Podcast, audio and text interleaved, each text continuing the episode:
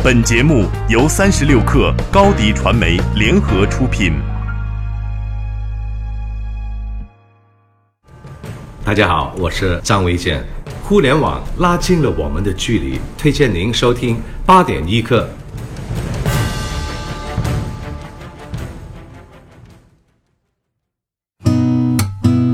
八点一刻，听互联网圈的新鲜事儿。今天是二零一七年十二月二十九号，星期五。你好，我是金盛。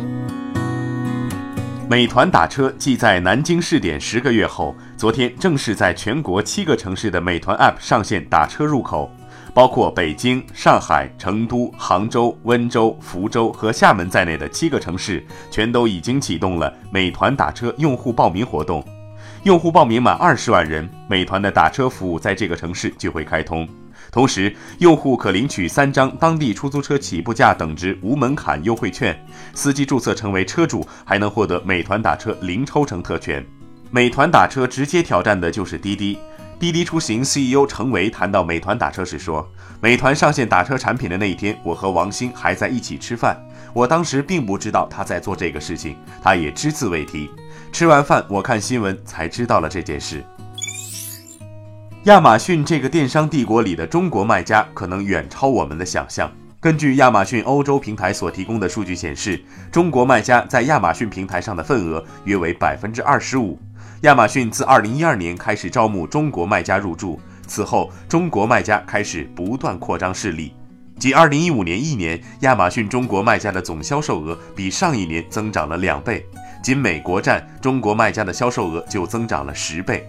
业内还有一个有意思的推断是，亚马逊百分之八十出口跨境电商货源都是从深圳发出去的，这也不是空穴来风。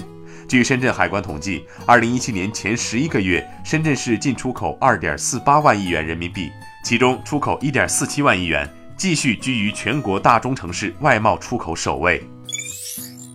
在二零一七年还剩最后三天的时候，微信小程序上线了小游戏板块。千呼万唤后，微信小程序终于正式支持游戏了。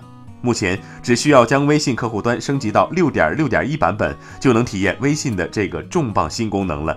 小游戏目前的入口存在两个地方：一，从发现到游戏进入小游戏，并查看好友玩过的小游戏；二，在微信的搜一搜中搜索小游戏的名称，例如跳一跳，就能直接开始玩了。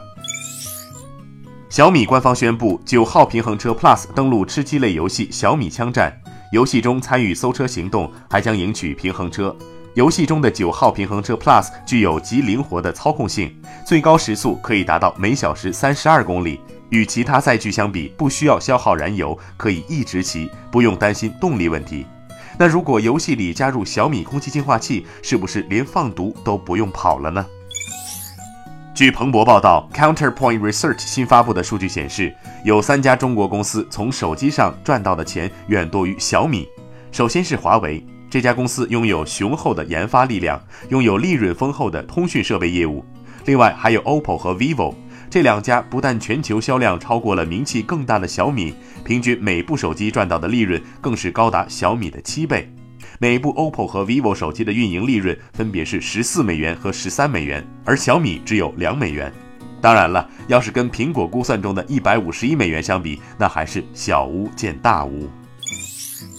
今天凌晨消息，苹果公司发表声明，就备受争议的降低老款 iPhone 手机速度以保护电池稳定性的决定致歉，表示不会故意缩短任何产品的寿命，同时提出了解决方案。明年开始，对于过保的 iPhone 六或之后的手机型号，电池更换费用从原来的七十九美元降至二十九美元，持续时间为一月下旬到二零一八年十二月，并且将在明年早些时候推送一个新的系统更新，使得用户能知道更多有关手机电池的状态信息。还是关于苹果的消息。苹果公司最近输掉了一场有些窝火的官司，导致史蒂夫·乔布斯这个名字成为了意大利一家服装公司的名称。